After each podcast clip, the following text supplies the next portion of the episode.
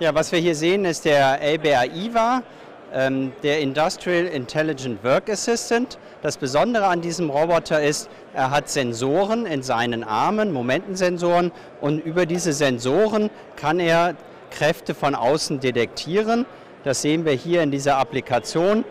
Äh, wir haben hier einfach eine Bewegung programmiert, ähm, wo der Roboter nicht weiß, dass dort ein Glas steht und er kann trotzdem diese Kraft die von diesem Glas ausgeübt wird auf den Roboter durch die Bewegung, kann er eben erkennen und auf diese Bewegung auch adäquat reagieren.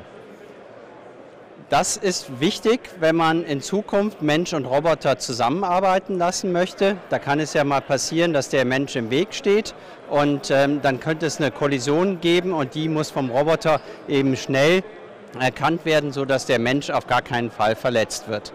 Was wir hier noch zeigen, ist die Möglichkeit, dass man diese Sensorik jetzt benutzt, um den Roboter auch Hand zu führen.